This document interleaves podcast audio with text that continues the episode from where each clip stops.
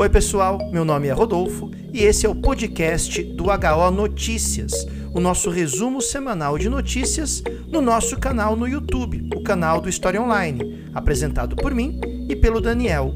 Toda semana, um podcast novo com o conteúdo do vídeo que vai ao ar às quartas-feiras, sempre às 17 horas e 15 minutos. Vamos então ao episódio de hoje do HO Notícias.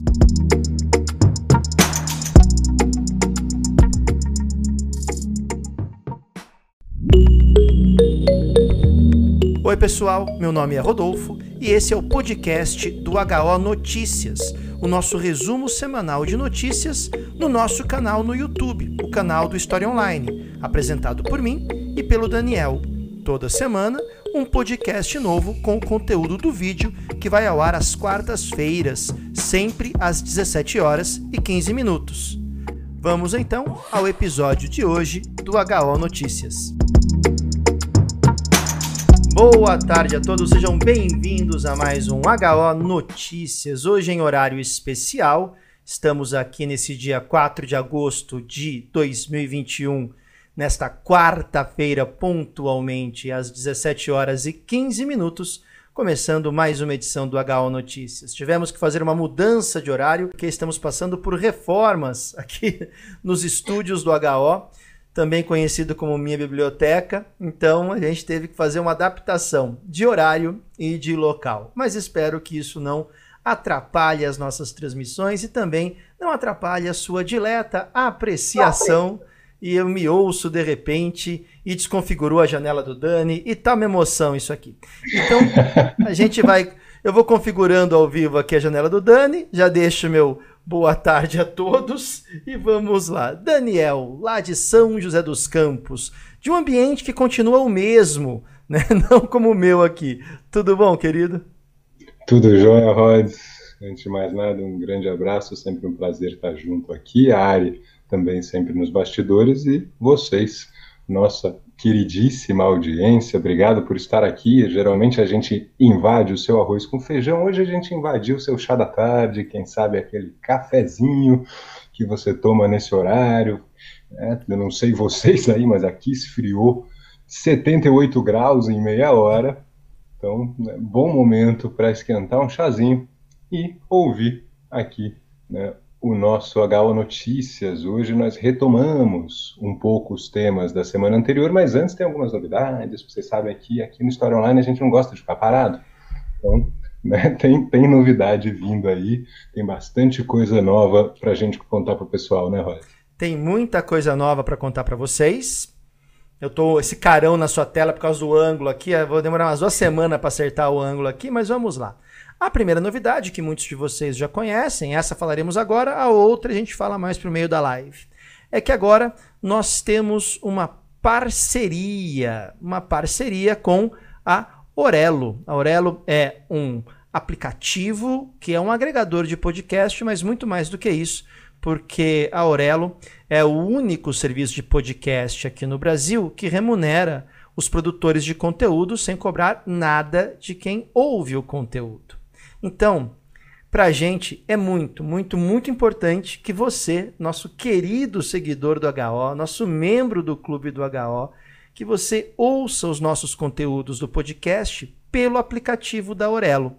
Tem esse QR Code aí na sua tela, você pode apontar a câmera do seu celular, enfim, como você quiser, para baixar o aplicativo na sua loja de aplicativos, tanto para o Android quanto para o iOS da Apple, não importa, tem para os dois. Você baixa o Aurelo, a Aurelo, perdão, faz a sua conta ali, procura História Online, se inscreve e aí você vai ver que lá tem nossos conteúdos. Você dá um play lá, pinga um din-din para a gente aqui. Olha que legal. Isso é muito bom. Isso estimula a gente a produzir cada vez mais conteúdos no podcast. E agora também uma novidade nós começaremos a produzir conteúdos exclusivos para o podcast, que você só vai ouvir no podcast na Aurelo. Então você tem dois feeds de podcast do História Online.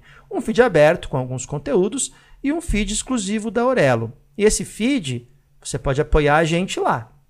tá bom? Tem um apoio lá de R$ 8,99 por mês, que aí você tem acesso a todos esses conteúdos do podcast exclusivos. Mas se você ama o HO, você gosta do HO, você é um entusiasta do podcast, você acha que assim, podcast é a solução do mundo, as guerras acabariam se todo mundo ouvisse mais podcast, aí, e podcast do HO, aí você tem ali a opção, além do apoiador, que é a opção HO Pacas, bicho. Aí você clica lá e ajuda o HO. Pessoal, este, este, é o nome da opção, gente. Exato. Não é expressão chama HO Pacas, bicho. HO Pacas, bicho. Exatamente esse é o nome que a gente deu para o nível de apoiador ali do Aurelo, tá bom? A gente, por enquanto, tem alguns conteúdos já exclusivos, que são conteúdos que a gente está pegando aqui do, do, dos vídeos do HO e passando lá para Aurelo, mas produziremos séries exclusivas só para o podcast também. Então estamos abrindo uma nova frente aí, tá bom, pessoal? Então, passa lá na loja de aplicativos do seu celular, procura ali Orelo, baixa o app, procura História Online e qualquer play que você dá lá, sendo apoiador ou não, não importa, já tá pingando um din-din pra gente. Beleza? Então, vamos lá, Daniel. Feito isso, a gente retoma a nossa conversa sobre a primavera árabe. É isso, né?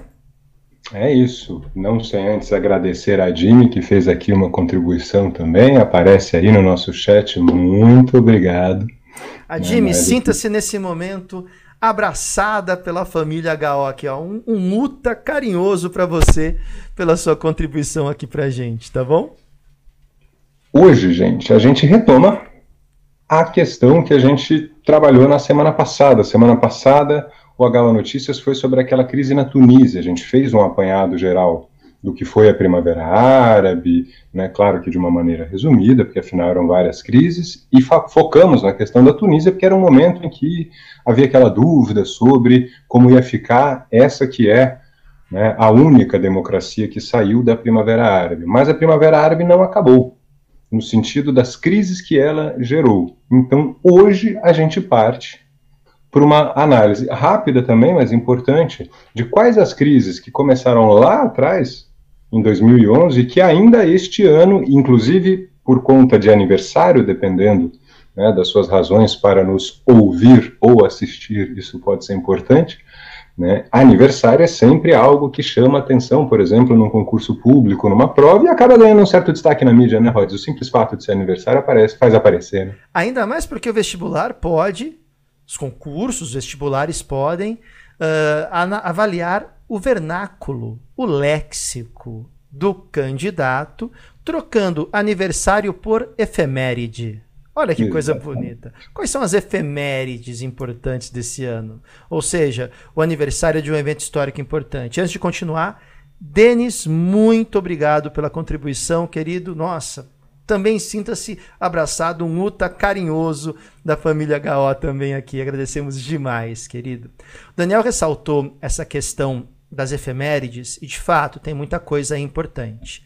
E nós prometemos para vocês que numa das lives de sexta faremos sobre efemérides, faremos sobre aniversários que completam 30, 40, 100, 150 anos né, os concursos e vestibulares gostam desses aniversários exatos, né, Daniel? 150, Sim. 30. E se alguém perguntar, é o aniversário de 12 anos, né? Então o pessoal geralmente pega 10, 20, 30, 40. A gente vai falar sobre isso também, beleza? Mas vamos lá, Dani. Posso trocar o slide aqui? Pode, pode sim. Aqui, gente, qual é a ideia? Primeiro, um apanhado rápido de quais são as crises e do que, que aconteceu. A gente veio, inclusive, né, aproveitando aí algumas informações da live passada, então, Primavera Árabe, essa onda de revoltas que ocorreu a partir da Tunísia, principalmente em 2011, afeta vários países, tá? Aqui a gente não está cobrindo todos, a gente focou naqueles em que a crise ainda é, de alguma forma, algo atual. Em cada crise, em cada país, as coisas se desenvolveram, né?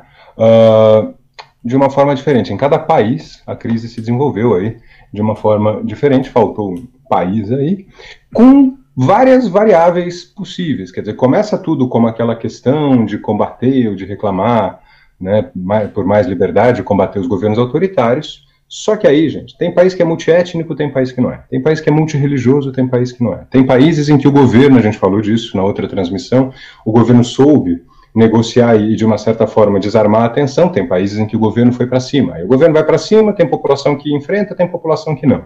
Então, cada crise, partindo de um cenário comum, então existe um pano de fundo geral, cada crise vai se transformando de acordo com tudo isso, inclusive agentes externos. Interesses externos também interferem diretamente nessas crises. Lembrar que a gente está falando basicamente de Oriente Médio, que é uma região repleta de né, camadas de interesses para né, fazer falar aí o que o Rodolfo gosta tanto, não é, meu querido? Tem muita coisa envolvida sempre ali. Né? Muita coisa envolvida sempre. E é interessante a análise disso numa perspectiva também histórica, né, Daniel? Uh, é interessante olhar para o Oriente Médio, para as regiões do Oriente Médio, não só do Oriente Médio, mas também do norte do continente africano, Sim. a partir pelo menos ali da segunda metade do século XIX, naquele contexto de imperialismo, neocolonialismo, expansão do capitalismo monopolista, segunda revolução industrial, porque ali nós começamos a perceber as definições de algumas relações no campo da geopolítica e tudo isso, que alteram as configurações locais, territoriais, de fronteira, e que, mesmo hoje não sendo os mesmos protagonistas, muitas dessas estruturas ainda se mantêm, né, Daniel? Então, não é uma coisa que dá para analisar somente, por exemplo, a partir da crise econômica de 2008 tem muita coisa ali que vem de antes, né, Dani? Então é legal passar em revista esse essa estrutura mais histórica, né? Pelo menos, não sei se você concorda com a minha visão, mas pelo menos ali da segunda metade do século XIX em diante. Completamente. A gente começou, o primeiro balão de ensaio do HO Notícias, aliás, foi sobre né, a questão do canal de Suez, que é uma obra dessa época, justamente. Né, e é uma obra no Egito, feito numa parceria entre Inglaterra e França, os dois grandes poderes coloniais da época. Depois, então, que, eles, depois que eles conseguem expulsar a Alemanha do Marrocos. Exatamente. Rola a questão marroquina, né? A Alemanha sai, a França ganha uma parceria com a Inglaterra para construir o canal de Suez, né? Aí depois, década de 50, vai ter o seu Abdel Nasser lá que arranca as penas da, da cauda do galo francês e dá uma tosada na juba hum. inglesa, né, Daniel? Tem até uma é. charge famosa que mostra isso. Mostra um leão com a juba tosada, um galo sem as penas da cauda e a esfinge né, com as, os, os, pelos da juba do leão na boca e na pata as penas do rabo do galo francês, né? Sensacional, né? Não, maravilhoso. Já, já foi aqui uma análise de charge junto com a Notícias, né? Coisa que a gente também faz Boa. neste caso. Mas aí o que a gente tem, gente, só para desenhar o cenário aqui, são estes três países ainda em guerra civil. Tá? Então temos três guerras civis hoje, 2021, ainda em andamento, com composições distintas. Você vai perceber, inclusive, que alguns nomes aí se repetem. Por exemplo, no caso da Síria e do Iêmen, a divisão religiosa é um agravante importante. A crise síria traz uma questão étnica também, mas que é mais antiga, ela não tem a ver com a Primavera Árabe, e a Primavera Árabe impacta nisso, que é a questão curda. Tem vídeo no canal, tem, tem né, a gente comenta isso em outros momentos. Então, a crise da Síria traz uma questão étnica, mas ela não é o cerne da questão, isso é importante, tá? mas tem uma divisão religiosa como um agravante muito forte. A crise da Líbia tem a chamada divisão tribal, não é uma questão étnica, são todos né, árabes, berberes, há uma mistura de duas etnias e não uma coisa de uma etnia contra a outra. Mas tinha um sistema leste-oeste, você tem sistemas de poder em duas regiões diferentes, famílias aliadas, tra sistemas tradicionais de poder nas duas partes do país. E teve uma intervenção estrangeira. A gente vai ver cada uma dessas crises rapidamente hoje. E esse é um destaque interessante. Essa é uma intervenção da OTAN. Que cuidado com a pegadinha, então. Muita gente pensa, poxa, mas a OTAN não ataca somente se for provocada? Não mais, e não mais desde 99. Houve uma reforma no Estatuto da OTAN que passou meio batidinha, mas a OTAN passou a se dar o direito força armada que é de atacar quem achar necessário atacar. E no Iêmen e na Líbia, então vejam que há uma repetição, teve queda de governo, coisa que na Síria não teve. Então aqui para fechar esse primeiro quadro, a gente dá uma olhada né, nas crises em especial. Toma cuidado também pelo seguinte: Dani, não teve queda de governo na Síria? Não. Poxa, mas então por que a guerra civil? Porque a guerra civil não pressupõe a queda do governo, hein, gente? Ela pode ser uma guerra entre o governo e a população, e às vezes até uma guerra entre governos, né, Rod? Você pode ter uma divisão dentro de um país entre duas estruturas semelhantes a um governo e ainda assim ter uma guerra civil. Como, por exemplo, nos Estados Unidos da América a partir de 1861, né, a Guerra de Secessão. Né, uma parte do país se declara um novo governo. Muito boa essa colocação, né? Guerras civis sempre derrubam governos. Olha que exemplo fantástico. Não, a gente não vai derrubar vocês. Nós só não fazemos mais parte desse governo, né? Rola uma secessão, uma cisão, muito bem colocado, né, Daniel? Quer dizer, é um conflito interno, é uma guerra civil, né? Então é uma guerra de um povo contra este próprio povo, que se colocam em facções opostas, em grupos diametralmente opostos, assim por diante, mas não necessariamente acontece com o objetivo de substituir um governo, derrubar um governo. Muito bem colocado. E é interessante pensar nisso, né, Daniel, na questão da OTAN, você colocou muito bem, que né, não, não ataca mais só quando é provocada. Você falou 99, né? Sim. Que já muda muito as questões, as relações para o início do século XXI, a partir de 2001. E Daniel, a OTAN já vinha em. Só para fazer um paralelinho aqui com alguns conteúdos muito legais do Dani News que tem aqui no canal, né? Que a OTAN ex-Yugoslávia, né? Já tinha umas coisas ali que, mesmo em meados da década de 1990, já apontavam para essas mudanças, né? Já, na verdade, essa mudança do Estatuto da OTAN em 99, ela está super ligada à Guerra do Kosovo. E se a gente for mergulhar nas camadas mais profundas da geopolítica, podemos até trazer isso para uma outra discussão, é interessante, porque a OTAN é utilizada para uh, de uma certa forma, por fim ao conflito do Kosovo, e nesse conflito havia uma Sérvia apoiada pela Rússia.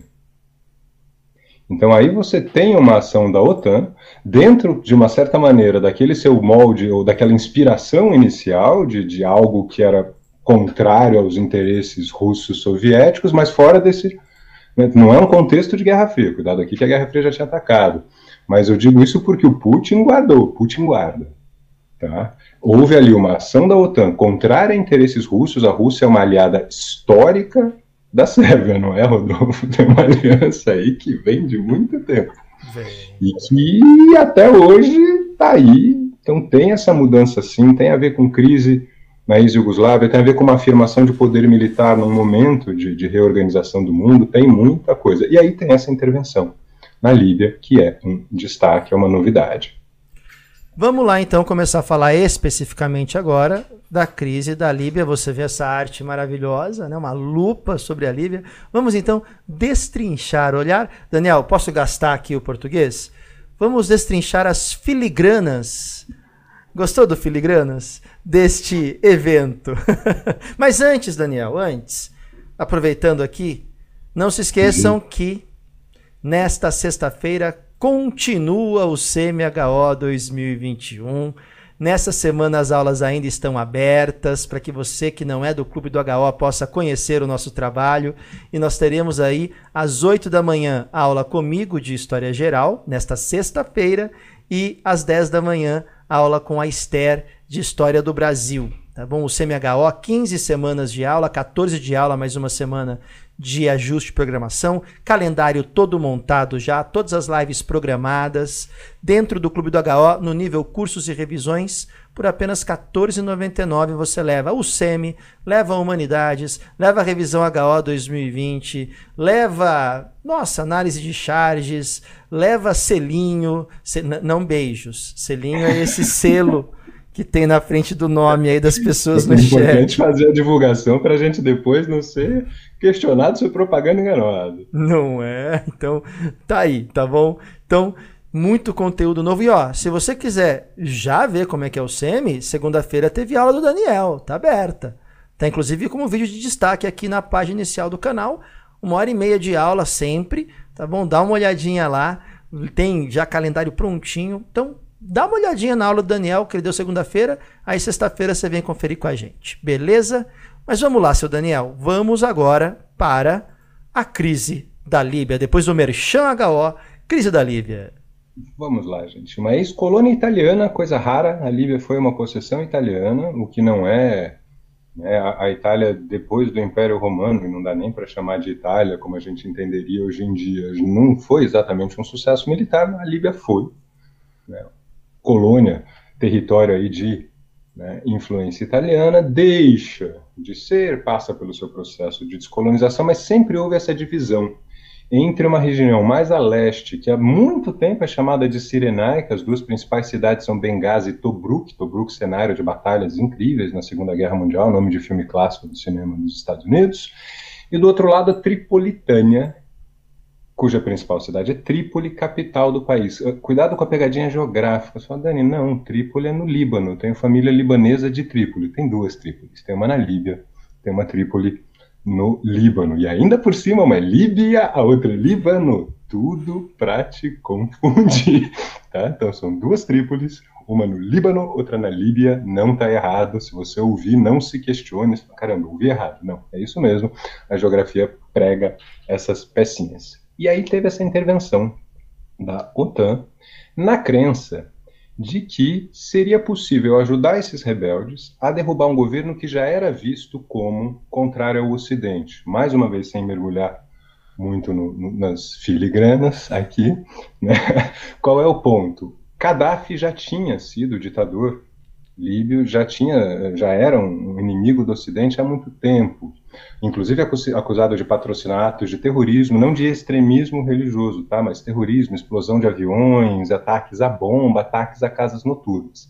A grafia do nome do Gaddafi vocês vão ver de várias formas, e na época a nossa mídia fez o favor de adotar cada jornal uma, tá? Porque a gente está falando de um outro alfabeto e outra língua.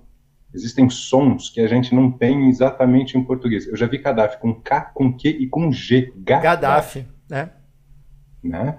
Só que aí, né, Rhodes? Vamos lá que a gente derruba o ditador e faz uma transição para a democracia e tudo bem. Tudo bem? Não, não tá tudo bem, né? Porque entra uma questão que eu acho que eu já falei uma ou mil vezes aqui no História Online, né?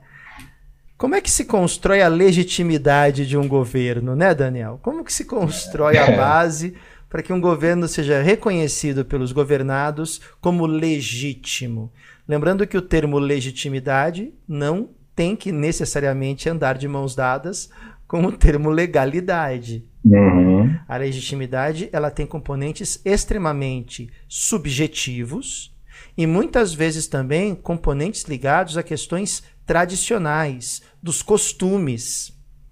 Então você pode muitas vezes, aqui uma análise um pouco sociológica, né, ter mudanças de legislação então, no campo da legalidade, que são feitas dentro de todos os trâmites esperados, previstos em Constituição e assim por diante. Mas vamos ver se algum país é assim. Mas de repente a lei não pega. Já viu esse termo? Né? A lei não pegou. Por que não pegou? Porque não encontrou legitimidade. O Max Weber, o famoso Max Weber, o sociólogo dos tipos ideais, ele faz uma tipologia dos tipos de dominação e uma das dominações, por exemplo, é a carismática. Lembrando que nenhuma dominação existe pura, né? é sempre uma composição dos três tipos. Claro que um tipo pode se sobressair em relação aos outros, mas na dominação carismática entra um elemento completamente subjetivo, em que você olha para o líder como alguém superior, como alguém mais capaz e assim por diante. Tem um tipo de domina dominação que é tradicional. Então, porque sempre foi assim e me ensinaram que é assim, eu aceito. E tem uma dominação que é racional. Esperar, né, Daniel, que um processo como esse, do dia para a noite, se pautando num tipo ideal de racionalidade, gere uma aceitação de um governo, eu não sei se é má fé, ingenuidade ou burrice. Né? Prefiro acreditar na burrice. Ingenuidade sei que não tem. Má fé, Talvez, né, Dani? É, é, aqui, né, fica, fica né, a questão para pensar. Mas o fato é que o que aconteceu foi o seguinte, só para esclarecer e a gente avançar. A OTAN prestou apoio aéreo aos rebeldes. Então explode uma rebelião, o governo tenta abafar. A OTAN prestou um apoio só aéreo. Não houve, havia muito medo né, de uma invasão militar no chão, como se fala em inglês, a expressão, né, botas no chão, boots on the ground, de parecer de vez uma intervenção ocidental. Foi algo do tipo, ó, nós aqui atacamos de avião, e vocês rebeldes fazem o serviço aí, e depois cria-se um governo pró-ocidental. Aí vem um outro fator que se vê em muitos, muitos e muitos conflitos também, ou muitas crises ao longo da história e no presente.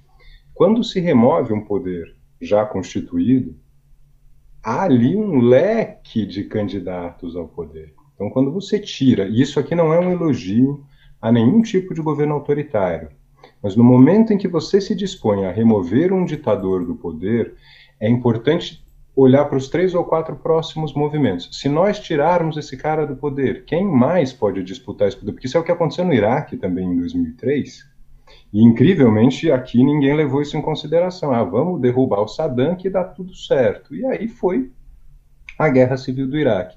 Tanto que, e é uma ponte com o nosso último tema, tem um no meio, depois que essa intervenção na Líbia, com envolvimento direto da OTAN, deu errado, mudou-se o rumo da intervenção da Síria, do tipo, de repente não é uma boa tirar o ditador se a gente não tiver bem o que colocar. Aqui, gente, de novo, não é nenhum elogio aos ditadores. Agora, alguém que está no poder há tanto tempo entendeu aquele. De alguma forma, o que não é dizer uma forma legal, boa, de alguma forma essa pessoa entendeu como manter aquele sistema organizado, né, Rodolfo? À toa ele não está no poder. Vai lá, faz um estágio primeiro. Né, Exato. É um termo que muita gente não gosta, né? Mas a hora que você tira um governo desse consolidado, vai, Daniel, primeiro ponto. É todo mundo que não gosta? É, é começa por aí, né? É algum se... apoio tem, para estar tá lá, algum apoio tem, né? Esse é um primeiro ponto. Segundo ponto, né? O termo que o pessoal não gosta. Tá bom, você tira um governo autoritário. E não estamos defendendo governos autoritários, mas você vai criar, entre aspas, o vácuo de poder. O poder está lá. Quem que vai pegar? Que garantia você tem que né, a, a, a retirada de um autoritarismo, de um ditador, vai gerar uma troca automática para uma opção simétrica oposta que estava lá? Não existe essa garantia, né, Dani? Então, uhum. por favor, né? E é o, isso gerou o quadro que nós temos hoje, gente. Aqui nós optamos, inclusive, por não, não, sobrecarregar a live com mapas, etc., porque é uma guerra em andamento. Quer dizer, o, o, mapa que eu te mostrar hoje pode não ser o mapa verdadeiro ou fiel aos fatos no chão amanhã. O fato. O país está divididíssimo. Tem dois governos, na prática, no sentido prático, há dois centros de poder, um reconhecido pela ONU, outro que é um chefe de guerra, mas que tem apoio de países estrangeiros e não só países anti-ONU, porque às vezes as pessoas colocam assim, ah, mas é, a Rússia apoia o cara porque a Rússia... Gente, a Rússia é do Conselho de Segurança, é membro permanente, toma um certo cuidado, tem uma divisão estranha, inclusive, porque a França, que é o país, né, que é um dos candidatos à liderança da Europa, enquanto a União Europeia apoia o governo da capital, o governo apoiado pela ONU, a França também tenta traçar uns uns negócios com o cara do outro lado. É uma loucura essa crise. Tem ah. petróleo envolvido, tem uma série de interesses, gerou um monte de refugiados e tem o perigo disso abrir espaço também para extremistas. É para ter uma eleição no final desse ano, é para vejam, para tentar chegar num acordo entre estas várias lideranças. O que acontece é isso: você removeu o topo do poder e aí os candidatos são muitos. No cenário mais otimista possível, haverá uma eleição ao final desse ano para tentar pôr fim ao conflito. Por isso, esse último ponto. A coisa está sentido, não se avança. Às vezes tem combate, às vezes diálogo de paz. Aí combate, diálogo de paz, o extremismo está ali só esperando, e em tese vai ter uma eleição no final do ano, vamos ver como é que fica. Mas essa crise começa como Primavera Árabe, está aí até agora. Bom, vamos lá então, vamos passar para a próxima crise, a crise do Iêmen. O Iêmen que está lá na Península Arábica, né? fazendo ali Golfo de Aden para o Mar Vermelho, né, Daniel? Região famosa, hum. historicamente relevante, uma região quase bíblica. Mas, uhum. né? Vamos lá, também passando por crise agora, crise do Iêmen. Considerada hoje, gente, começando pela última linha, o maior desastre humanitário da história, tá? O maior desastre causado por seres humanos e com impacto sobre seres humanos. Nós temos hoje aproximadamente 80% da população do país sujeita ou à fome, ou à doença, ou à falta de né, uma estrutura. E aqui teve queda de governo, aliás, uma queda espetacular no sentido literal do, da ideia de espetáculo. Ali Abdullah Saleh não quis conceder as demandas por mais liberdade na época da Primavera Árabe e um rebelde num dia de pontaria iluminada conseguiu acertar um foguete no Palácio Presidencial e na área em que o presidente estava. O cara foi foguetado para fora do poder. Imagina você escrevendo isso numa prova. Não, mas é uma cena é, é, que é coisa Fulano rara. Fulano né, foi foguetado. Foi foguetado. Ele teve que sair para a Arábia Saudita, que já é um tema. Ele foi teve coisa de 80% do corpo queimado, porque o palácio pegou fogo, tal. Só que esse é um país que tem uma divisão religiosa. Tá? São todos árabes etnicamente falando, mas há uma divisão entre sunitas e um grupo chamado zaiditas. Os zaiditas são um ramo, são associados aos xiitas. Aqui no História Online tem né, Dani News a respeito, tem lives a respeito, tem uma série de temas aqui. Há uma divergência religiosa que, sem aprofundar o tema, gente, só para trazer para o nosso universo, nosso cultural mais conhecido, se houve guerras na Europa entre cristãos católicos e cristãos protestantes, dá para imaginar que divergência religiosa pode gerar esse tipo de conflito. A gente não vai aprofundar aqui, mas é só para. E também para não ficar aquela coisa, ah, tinha que ser muçulmano para brigar internamente, vejam o que aconteceu na Europa, né, Rodolfo? A reforma não foi exatamente simples. Não, eu estava falando hoje numa aula, né? Estava falando sobre povos pré-colombianos, né? Ai, mas eles eram beligerantes, violentos, porque europeu que é pacífico. Europeu que é o povo. Né? Gregos flanavam pela Península Balcânica. Romanos jogavam bocha com os povos para além da fronteira. Os cartagineses, né? Os cartagineses. Era campeonato de bocha. Né? Feudalismo. O que foi Guerra dos 100 Anos? Um detalhe, uma vírgula na história do mundo. Né? Absolutismo, Guerra dos 30 Anos e suas né, derivações. Século XVIII. 19, 20. É muito louco, né? Isso que o Daniel colocou é muito importante, né? Desconstruir um pouco essa visão eurocêntrica. Aí uhum. tinha que ser né, muçulmano, por isso que são tão violentos. Gente, na boa, na boa. Se for para medir violência por violência, a história da Europa é uma sucessão né, contínua de guerras, né, Daniel? É páreo, é páreo bem duro. E aí o que a gente tem? Estes aiditas, eles são aproximadamente 40% da população em torno de um movimento que traz o nome de uma família, mas acabou virando um movimento que são os Houthi. Cuidado porque às vezes, às vezes, coloca-se como se fosse uma etnia. Inclusive nas primeiras notícias que saíram sobre o Iêmen, porque o Iêmen é um país que ninguém estuda, gente, sem nenhuma maldade aqui, usava-se o termo etnia. Depois uh, foi se esclarecendo que não, que na verdade é um movimento político em torno de uma família muito poderosa né, e que tem essa questão. E os Aides, ou os Aiditas foram, inclusive, no passado do Iêmen, foram governantes da região e tal. O fato. Havia aquela ideia, né? Poxa, caiu o governo autoritário, quem sabe, mesmo sendo minoria, porque eles são historicamente reprimidos, quem sabe agora, com uma democracia, a gente consegue se expressar.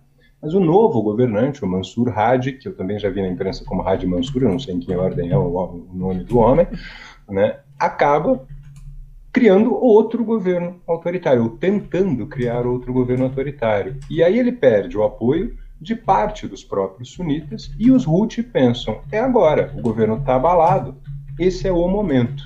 E aí, a partir de 2014 para 2015, começa uma guerra civil mesmo. O que a gente tinha entre 2011 e 2014 eram revoltas populares, ainda um pouco na, né, na, esteira da Primavera Árabe, mas não era uma guerra civil, apesar da foguetada no rapaz, não, não era uma guerra civil aberta nesses moldes. Agora é. E com envolvimento externo. E envolvimento externo sempre agrava os Oi, Dani, cortou sua última fala, desculpa, deu um, deu um lag aqui. Eu falava do, do envolvimento externo. Quando a gente tem um país que já está dividido e você tem envolvimento externo, isso sempre dá né, uma agravada a mais no, no, conflito. Ainda mais quando são dois países que já são rivais, e de novo, né, rivais também religiosos, como a Arábia e o Irã, estão apoiando cada um lado. Isso sempre, qualquer crise que tem envolvimento externo vai dar uma complicada no cenário. A Maísa colocou aqui uma coisa muito importante, né? Um desastre humanitário dessas proporções e a gente quase não vê nada na mídia. Eu até respondi é. aqui para ela no chat, né? Que, para além dos algoritmos digitais, existem também as escolhas editoriais. Perfeito. É e isso, aí né, eu queria. É, e eu pegando, né, voltando no que a gente estava conversando aqui, perfeita a tua colocação, irmão, pelo seguinte, gente.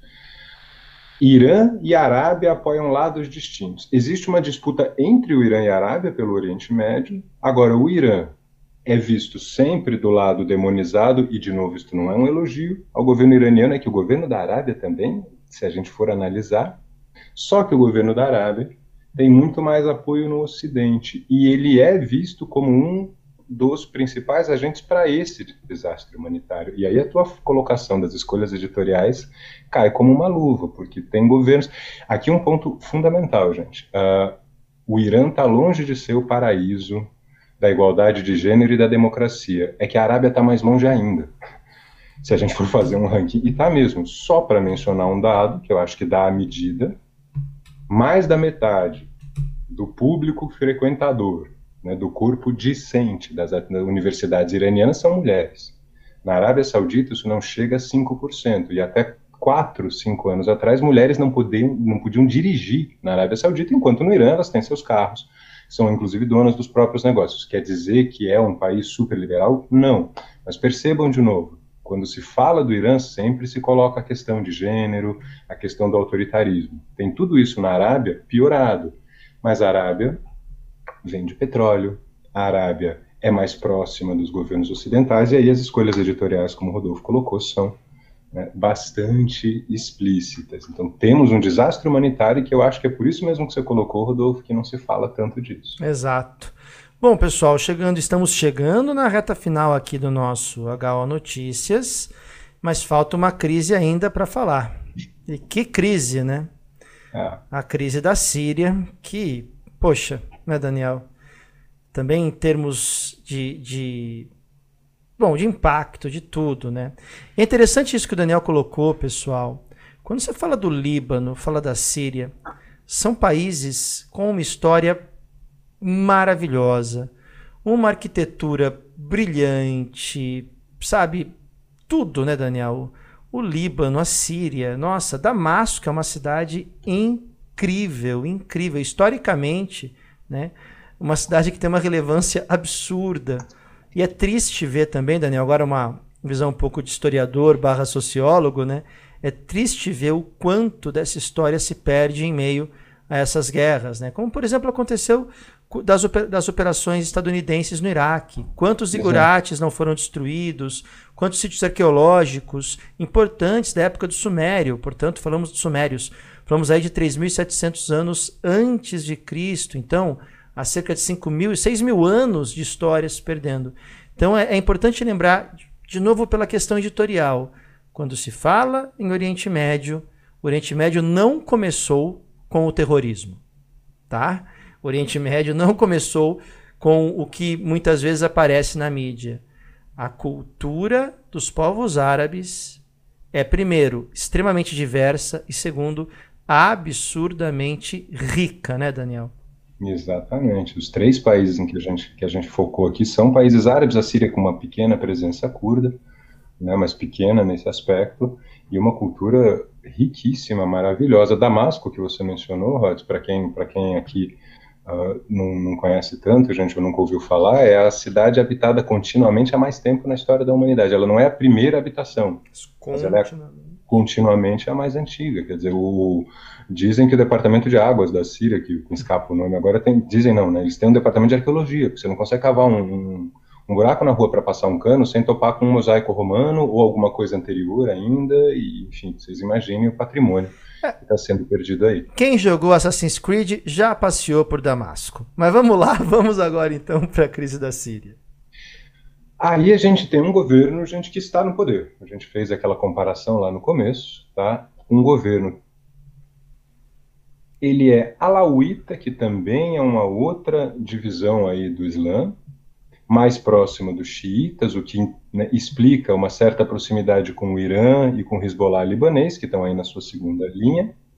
É um governo que desde os anos 70 houve uma revolução e ele se posicionou na época ao lado da União Soviética e aí ficou como aliado da Rússia, então vejam que esse é um governo que tem um apoio externo importante e não ocidental, que é a Rússia, e do outro lado, e é isso que complica tanto a crise síria, do outro lado existe uma oposição muito fragmentada. Então você tem desde o grupo laico, moderado, democrata, até o extremista. Isso dificultou muito uma solução da crise no sentido, cuidado aqui, de uma intervenção externa contrária a esse governo. Por quê? A Rússia apoia o governo. Quem for contra o governo é contra a Rússia, é inimigo da Rússia. Agora, se eu quiser, eu sou o Ocidente, eu sou a OTAN. Muita gente pergunta, poxa, por que a OTAN não fez lá o que fez na, na Líbia? Primeiro, porque na Líbia não deu certo. Segundo, qual dos muitos grupos de oposição eu devo apoiar?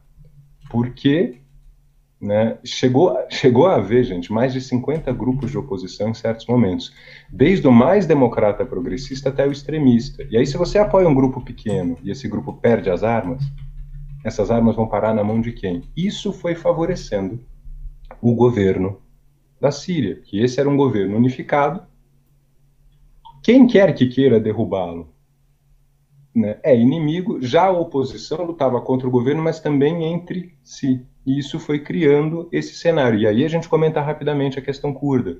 Os curdos, por exemplo, eles são contra o governo, mas eles querem sair da Síria, eles querem separatismo. Então, se você quer derrubar o governo, mas não quer me dar liberdade, não me, não me adianta. Né? Vou trocar seis por meia dúzia. E nesse contexto todo, para a gente começar a encaminhar aqui para o final, que inclusive já já estamos no ar com a professora Esther. Né?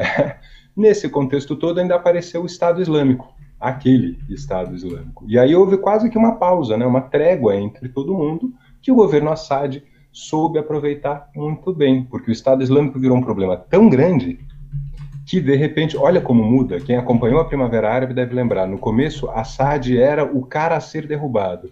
De repente, surge o Estado Islâmico. E agora, derrubar Assad, que é um governante laico nesse aspecto, é favorecer o extremismo. Muda rápido, né, Rods? Quando, quando os agentes mudam, o, o, arranjo todo tem que se repensar. Né? Ainda mais em crises tão longevas uhum. que vai levando a mudanças do cenário econômico internacional, vai mudando também os governos das potências, tudo isso, né, Daniel, vai redesenhando. E é o que você colocou, crises longevas que geram resultados inesperados e que de repente te obriga a mudar de posição nesse contexto. É. Perfeitamente. Quem, é, quem era o grande inimigo de repente virou aliado de ocasião, né? Exatamente, exatamente. São crises em curso, né, em desenvolvimento ainda. E gente, Uh, no HO Notícias aqui, então, a gente faz um resumão né, disso. Claro que vocês têm muitos outros conteúdos aqui no canal do HO aprofundados sobre isso. Dani uhum. News, né, para quem é do Clube do HO, as próprias aulas de atualidades do Daniel e assim por diante. Tem também a aula de História Geral que fala sobre a origem do Islã, fala um pouco de Império Bizantino, dá uma, né, entendezinho um pouquinho ali da história deles. O Daniel tem um vídeo também sobre o que é fundamentalismo que gravamos em 2000 e e cabelos pretos? 12. Acho que é 2012. É por aí, é por aí. Né?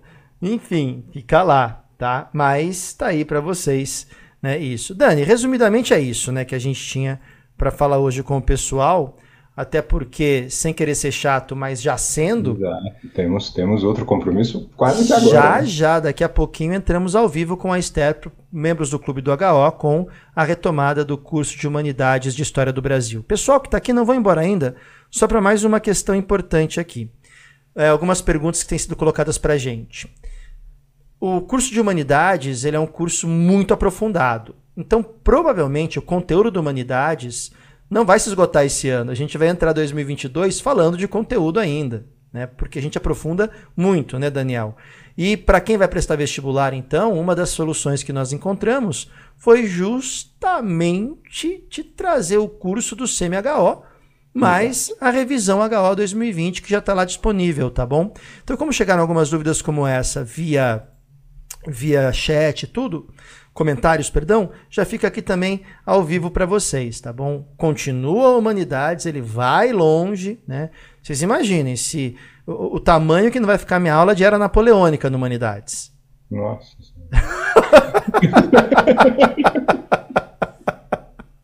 Sincericídio do Daniel agora foi ótimo. É você me deixar falar, não, fala aí de Oriente Médio. Fala aí de Oriente Médio, né? Você tem um tempinho? Você tem uma encarnação? bate na porta ali, né? O senhor teria um momento para ouvir a palavra de Napoleão? É, é isso. É isso, pessoal. Agradecer demais a participação de todos vocês, mas antes disso, Dani, obrigado, querido, sempre uma honra estar aqui contigo. Uma correria louca essa semana, reforma, mais a produção dos podcasts. O William perguntou lá no comecinho quando é que os novos, que os conteúdos exclusivos do podcast na Aurelo entrarão no ar. Muito em breve, questão de no máximo uma semana já vai ter conteúdo exclusivo lá para vocês, tá bom? Perfeito. Obrigado, viu, Dani? Eu que agradeço, meu rei. Sempre um prazer. Estarei no chat da Esther já já. Perfeito. Pessoal, muito obrigado pela sua presença, pela sua audiência, pelo seu carinho. Aos membros do Clube do HO, muito obrigado pela saia justa em que eu mesmo me coloquei em relação ao selinho, tá? Mas eu me referia à heráldica do HO. Amanhã é quinta-feira, não teremos mitoloquinta. Vou explicar por quê por conta das reformas que estão rolando aqui, não tem como transmitir o Mitoloquinta ao vivo. Então nós faremos uma pausa no Mitoloquinta, como se fosse o fim de uma primeira temporada, e voltaremos, assim que terminar as reformas aqui, voltaremos com o Mitoloquinta também, tá bom? Daqui a pouquinho nos vemos na aula da Esther do Humanidades HO. A todos um grande abraço, muito obrigado todas um grande abraço, muito obrigado e nos vemos em breve aqui. Valeu, pessoal. Tchau, tchau. Tchau, gente.